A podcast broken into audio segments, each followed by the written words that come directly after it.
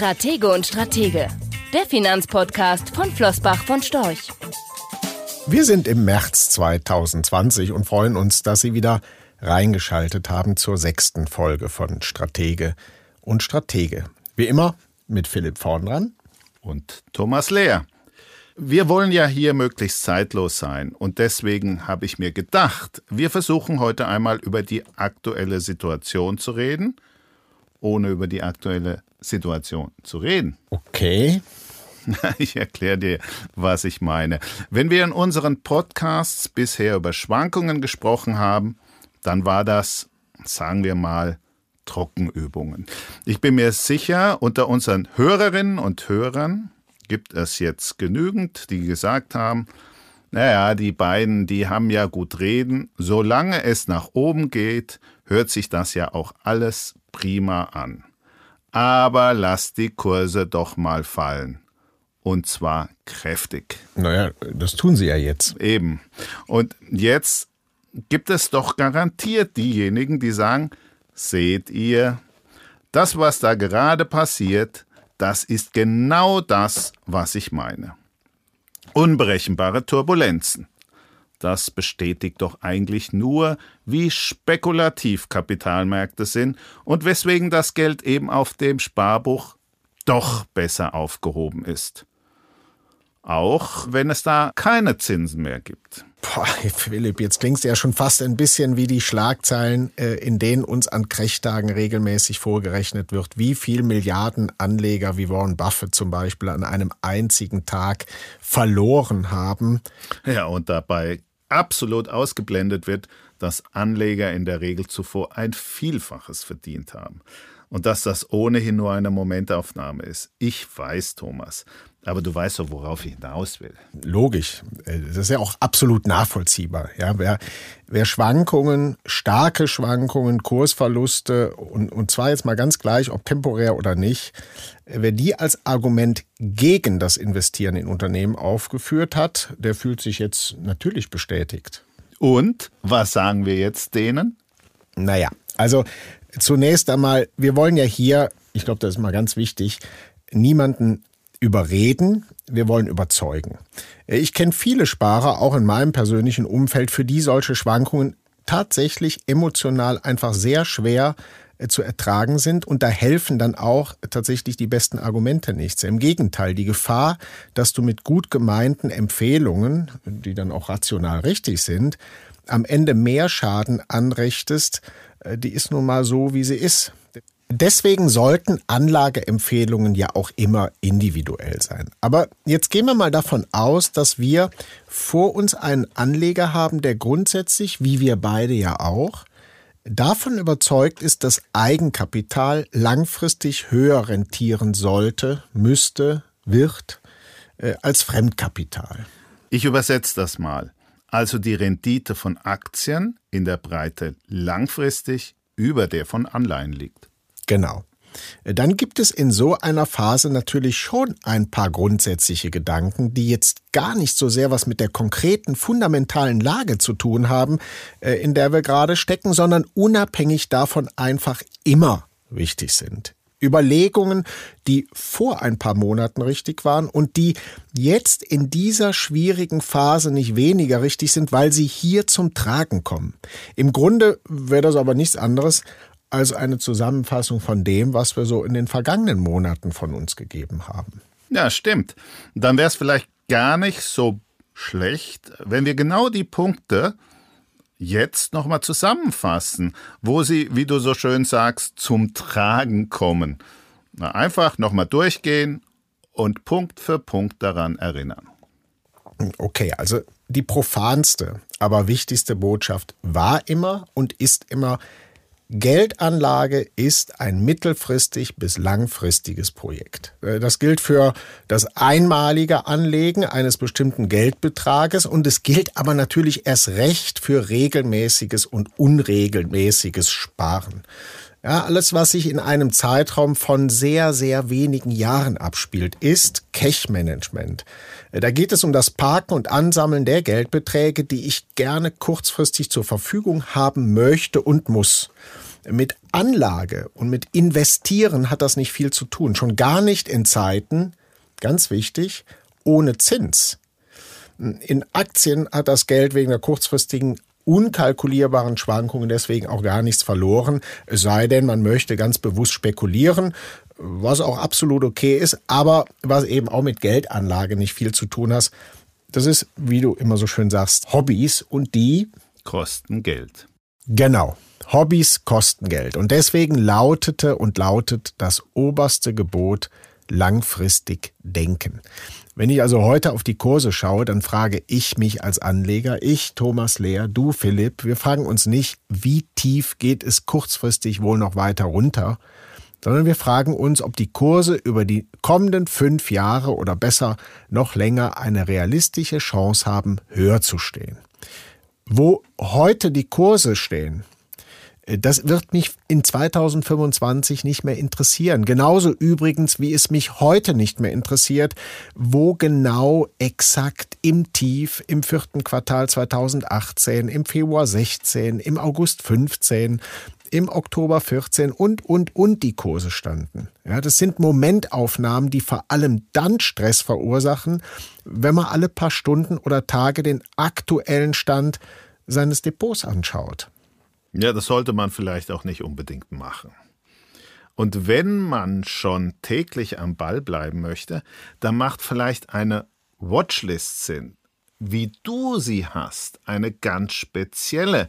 Erzähl das doch vielleicht mal ganz kurz, wie die aussieht. Meine Watchlist, ja genau. Also üblicherweise stehen ja auf solchen Listen schön untereinander aufgereiht all die bereits getätigten Investments, ja, dass ich auch immer schön up-to-date bleibe, äh, gerade an Tagen wie diesen.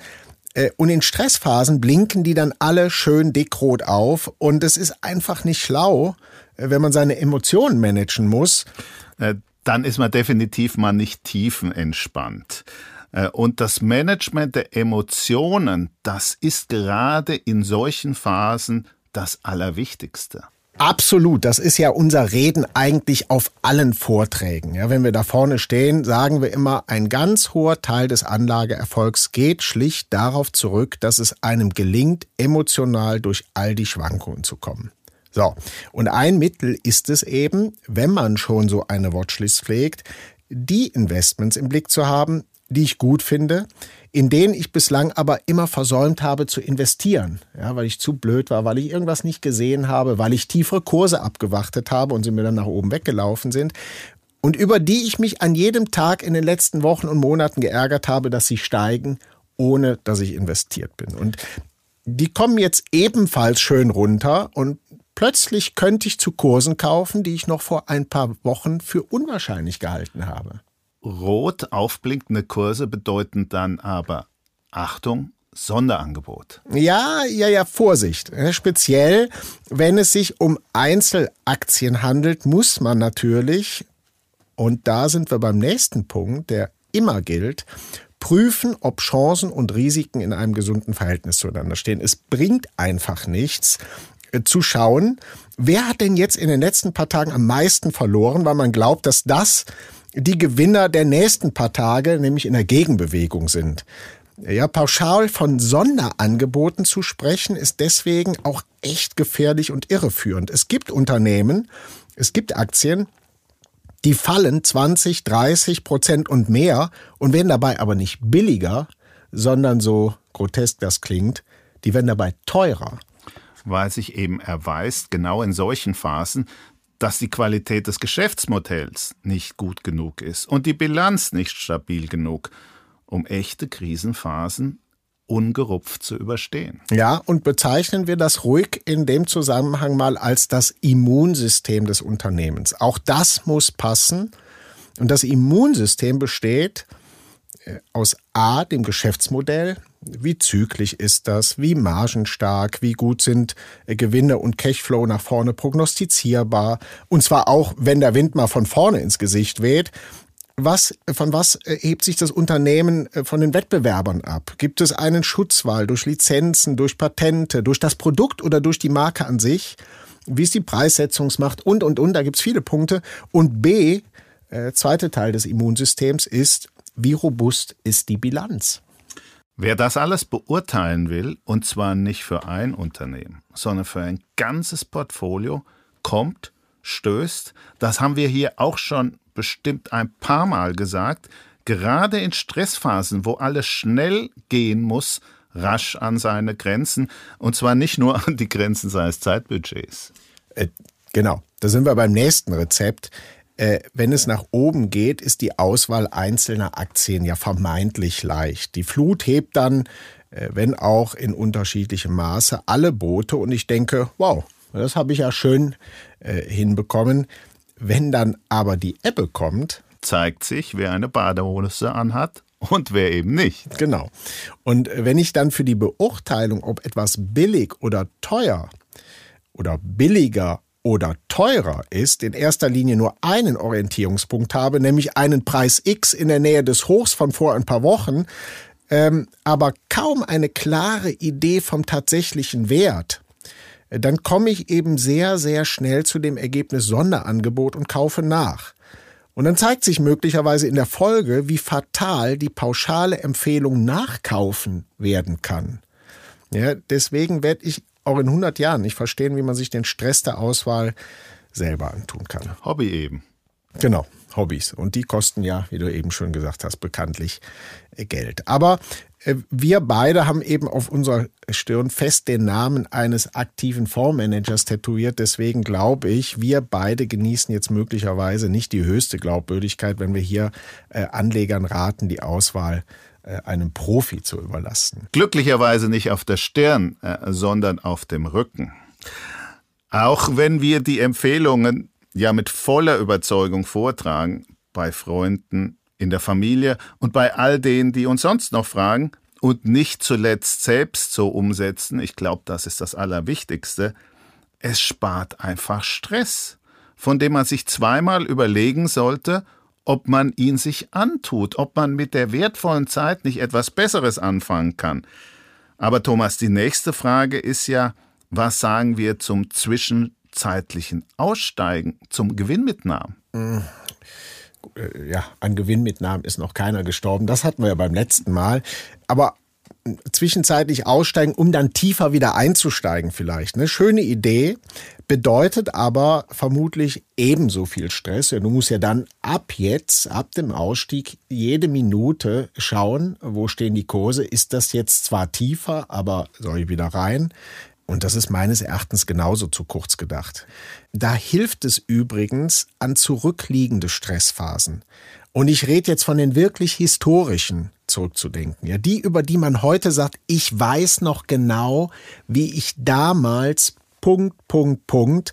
Äh, selbst wenn du die Finanzkrise als Orientierung nimmst, die ja wirklich richtig, richtig übel war und wehgetan hat, weil das ganze Finanzsystem wackelte. Merkel und Steinmeier vor laufenden Kameras beteuern mussten, dass unsere Einlagen sicher seien. Was ist der erste Gedanke, wenn ich als Anleger heute daran zurückdenke? Doch nicht, Mensch, hätte ich da zwischenzeitlich mal verkauft und wäre dann tiefer wieder eingestiegen. die meisten, die daran zurückdenken, werden sich vermutlich sagen, hätte ich Esel doch damals, was auch immer. Ein solcher Rückblick kann in so einer Phase wie jetzt helfen, es heute besser zu machen. Kommen wir zu einem ganz anderen Thema einem Sparplan. Sollte man den jetzt vielleicht vorübergehend aussetzen, ändern, erhöhen? Disziplin. Ja, neben Geduld, neben der Fähigkeit, Schwankungen emotional äh, zu verkraften, äh, vielleicht die nächste ganz wichtige Eigenschaft, die man als Anleger haben sollte.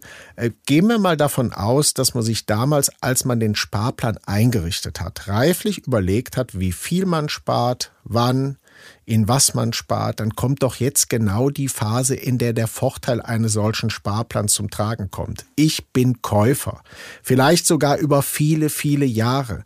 Und als Käufer bin ich an tiefen Kursen interessiert. An tiefen, ganz dick unterstreichen. Genau. Und würden die Kurse permanent am besten, oder ich müsste ja eigentlich sagen, am schlimmsten noch linear permanent steigen, äh, dann kaufe ich mich mit jeder Rate teurer ein. Mein dann, war der, dann war der Sparplan der größte Fehler, den man je gemacht hat. Ja, vorausgesetzt, du hättest das Kapital am Anfang vollständig zur Verfügung gehabt, äh, dann wäre es besser gewesen, du hättest das in einer Summe investiert. Ja. Aber nimm mal die letzten 20 Jahre, ich glaube, die sind ein ganz gutes Beispiel.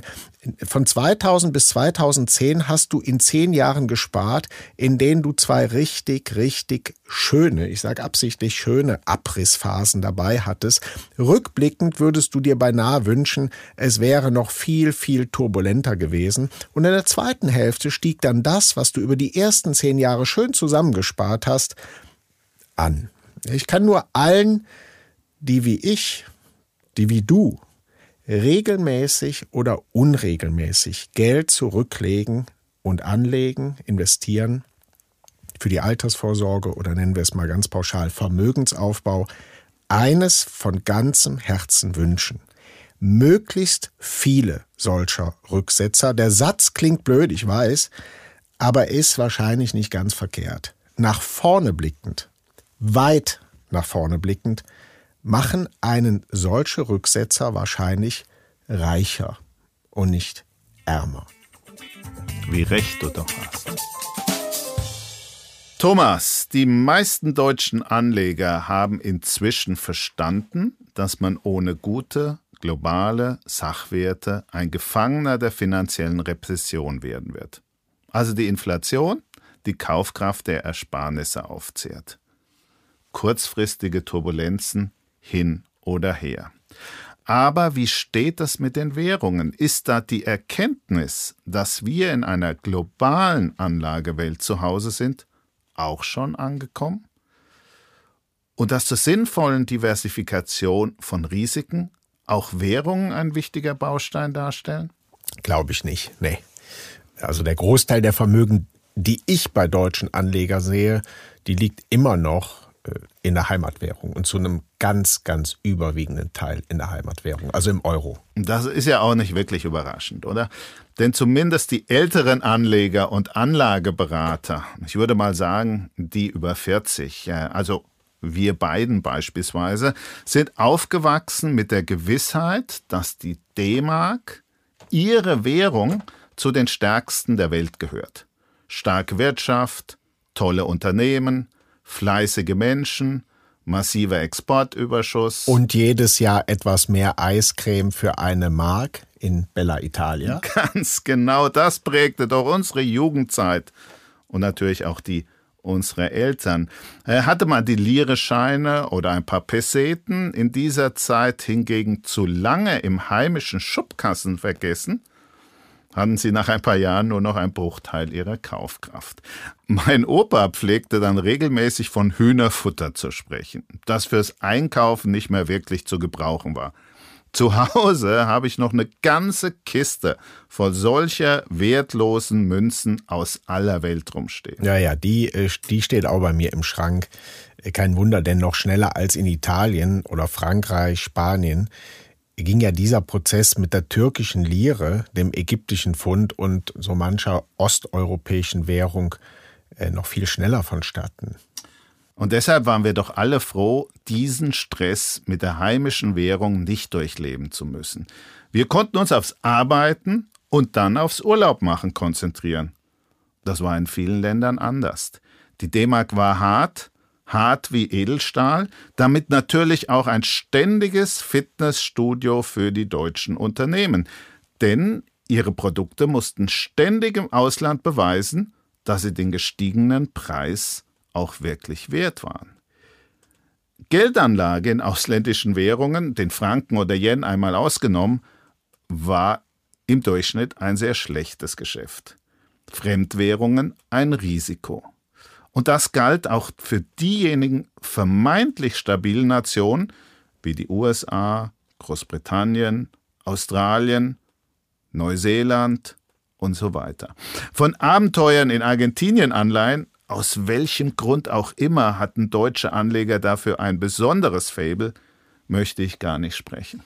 Ja, aber die, ich sage jetzt mal, goldenen Zeiten sind seit mehr als 20 Jahren Geschichte. Seit 20 Jahren haben wir jetzt den Euro und auch wenn wir mit viel Hoffnung und Versprechung der Politik, dass der Euro so stabil wie die D-Mark werden würde, äh, in diese neue Epoche gestartet waren, Philipp, es kam anders. Ja, logischerweise. Der Euro blieb international keine Hartwährung. Klar, gab und gibt es auch immer mal Phasen, in der die europäische Gemeinschaftswährung zulegen konnte. Und das wird es auch in Zukunft geben. Aber diese sind regelmäßig nicht von Dauer, denn die strukturellen und wirtschaftlichen Probleme sind einfach nicht wegzudiskutieren und werden an den Kapitalmärkten als solche erkannt. Die vielen politischen Versprechungen helfen da nicht wirklich weiter. Ja, kein Wunder, denn die Hoffnungen, die wir hier in Deutschland mit der Einführung des Euros verbunden hatten, waren ja in vielen Facetten andere als die Hoffnung der Bevölkerung in anderen Euro-Mitgliedstaaten. Ja, bei uns wurde postuliert, der Euro wird so stark wie die D-Mark. In Italien beispielsweise erhoffte man sich eine neue Lira. Einfach mit deutschen das heißt tieferen Zinsen. In Frankreich verband man die Einführung des Euros mit geopolitischen Erwartungen, mit dem Ziel, endlich den US-Dollar als Leitwährung Konkurrenz machen zu können, passend zur Idee der Grand Nation. In Spanien und Portugal war der Euro einfach ein effizienter Zugang zum gemeinsamen Markt und so weiter und so fort. Und natürlich wurde der Euro dann genau das, was logischerweise zu erwarten war. Eine mittelmäßige Mischung aus den heterogenen Träumen aller Eurozonenbürger und Politiker. Für jeden mit einem Funken gesunden Menschenverstandes sollte dies wirklich keine Überraschung gewesen sein. Ja, und deswegen denke ich, ist auch heute den allermeisten klar, dass der Euro wahrscheinlich allzu oft ein politischer Spielball ist, der natürlich auch dem Ziel dient, die wirtschaftlichen Probleme dieser heterogenen Eurozone, hm, sagen wir mal, zu kaschieren. Und er wurde nicht die von einigen Fantasten äh, erhoffte starke Konkurrenz zum US-Dollar. Und der ist ja auch alles andere als perfekt. Aber er ist eben, und das bleibt er, der Einäugige unter den Blinden.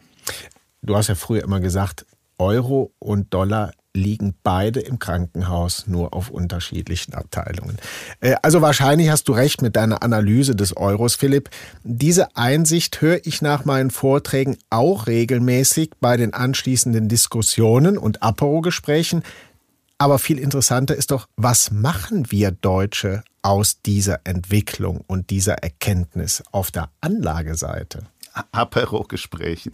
Äh, unsere Schweizer Wahlheimat lässt grüßen. Nee, wir Deutsche machen daraus sehr wenig. Äh, aber vielleicht vorweg etwas Geschichte aus meinem, aus unserem eigenen beruflichen Werdegang. Von 1992 bis 2004 lebte ich in der Schweiz und arbeitete bei verschiedenen Schweizer Banken. Ich hatte ähnlich viele italienische wie deutsche Kunden. Während die deutschen Kunden als ihre Referenzwährung wie selbstverständlich regelmäßig die D-Mark wählten, da gab es überhaupt keine Diskussion darüber, war die der italienischen Kunden entweder der US-Dollar oder die D-Mark, aber definitiv nicht die Lira.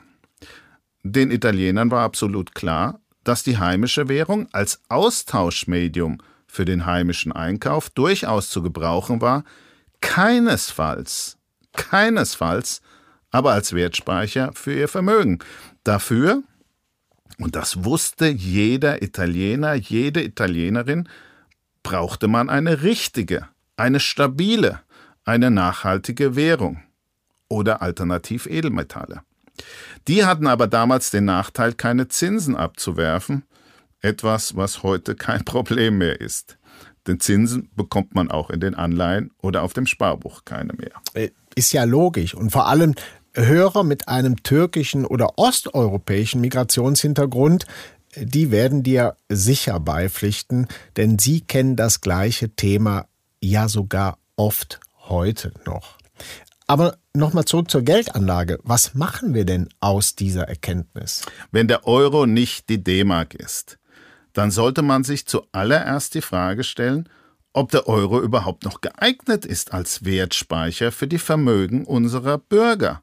Oder umgekehrt, sind Fremdwährungen in Zukunft nicht mehr Chance als Risiko? Und deine Meinung, sind sie mehr Chance oder sind sie mehr Risiko? Wenn ich mir den geringen Anteil von Fremdwährungen in deutschen Vermögen anschaue, und das ist völlig egal, ob private oder institutionelle, dann unter strategischen Überlegungen ganz, ganz sicher. Aber das Thema ist bei den Anlegern größtenteils überhaupt nicht auf der Agenda. Die meisten machen sich ganz andere Sorgen. Um Zinsen bei Null oder dem sogenannten Verwahrentgelt. Man möchte fast sagen, was für naive Sorgen. Wo ist denn der ökonomische Unterschied zwischen 0,25 Prozent, 0 Prozent oder minus 0,4 Prozent Zinsen? Angesichts des Wertverlustes des Euros in den letzten Jahren sind das doch Peanuts. Der globale Kaufkraftverlust ihrer Ersparnisse, der sollte sie viel, viel mehr beunruhigen. Denn es würde mich sehr wundern, wenn sich diese Entwicklung in den nächsten Jahren nachhaltig ändern würde. Die politische, wirtschaftliche und demografische Dynamik spricht hier einfach Bände. Okay, Philipp, was du da gerade sagst, ist, der Euro ist nicht äh, die neue D-Mark, sondern der Euro ist vielleicht ein bisschen mehr die Lira von damals. Aber ist das nicht doch ein bisschen übertrieben? Ja, die neue D-Mark, das war ein freudscher Versprecher, oder? Äh, natürlich sind wir noch nicht so weit, dass der Euro die Lira von damals ist. Aber von einem französischen Fonds von damals, äh, davon bin ich fest überzeugt, der regelmäßig gegen die D-Mark abwertete, sind wir wohl nicht mehr allzu weit entfernt. Und das hat überhaupt nichts mit Madame Lagarde an der EZB-Spitze zu tun. Sie ist eher eine logische Folge der ganzen Entwicklung. Aber dass der nächste Feind des schleichenden Kaufkraftverlustes unserer Vermögen mit der strukturellen Schwäche unserer Währung schon längst im Wohnzimmer steht, das erkennen die wenigsten. Da stimme ich dir zu 100 Prozent zu. Aber nochmal zur Umsetzung. Wie kann ich denn so eine Umpositionierung überhaupt umsetzen? Sicher nicht, indem man 50 Prozent Schweizer Franken kauft oder alles in norwegische Kronen umsüchtet. Du lachst, aber das haben in der Finanzkrise nicht wenige Investoren, Sparer, Bürger genau so gemacht. Aus purer Verängstigung. Und obwohl es für beide Währungen gute Argumente gab, ist das Resultat dieses Vorgehens heute komplett unterschiedlich. Die Idee mit dem Franken war im Nachhinein sehr gut, die mit den Kronen eher weniger. Wie bei Aktien, Immobilien und Anleihen gilt auch bei den Währungen die alte Hausfrauenregel, nicht alle Eier in einen Korb.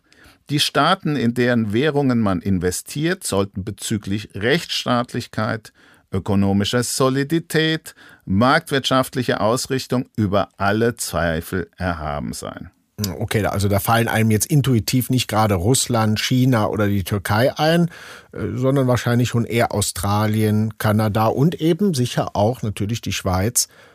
Wie du sagst, am besten schön breit diversifizieren. Ganz genau so ist es. Das geht natürlich am einfachsten über einen globalen Aktienfonds, der die Währungskomponente eben nicht abhedgt.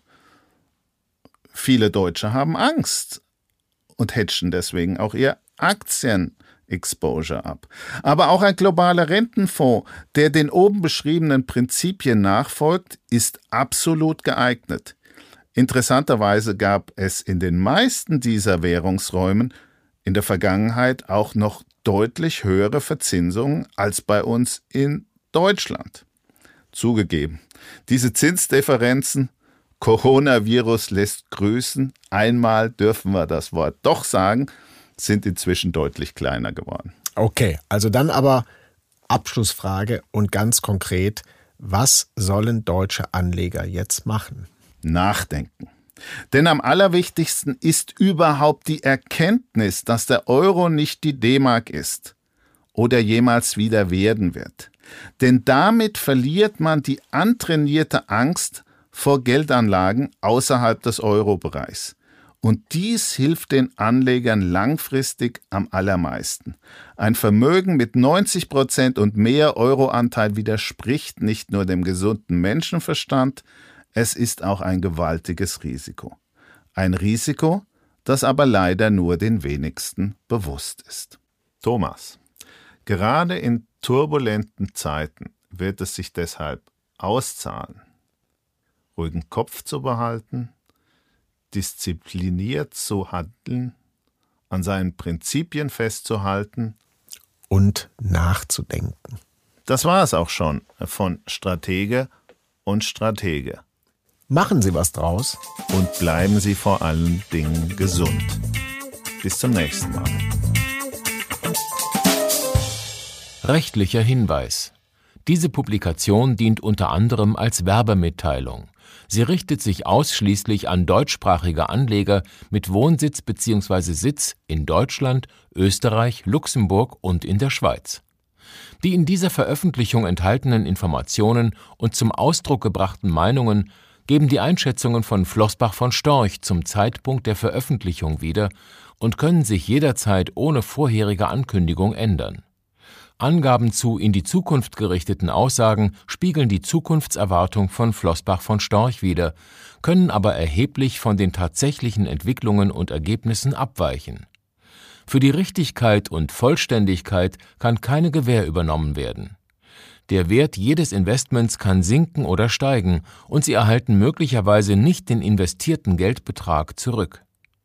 Mit dieser Veröffentlichung wird kein Angebot zum Verkauf, Kauf oder zur Zeichnung von Wertpapieren oder sonstigen Titeln unterbreitet. Die enthaltenen Informationen und Einschätzungen stellen keine Anlageberatung oder sonstige Empfehlung dar. Sie ersetzen unter anderem keine individuelle Anlageberatung.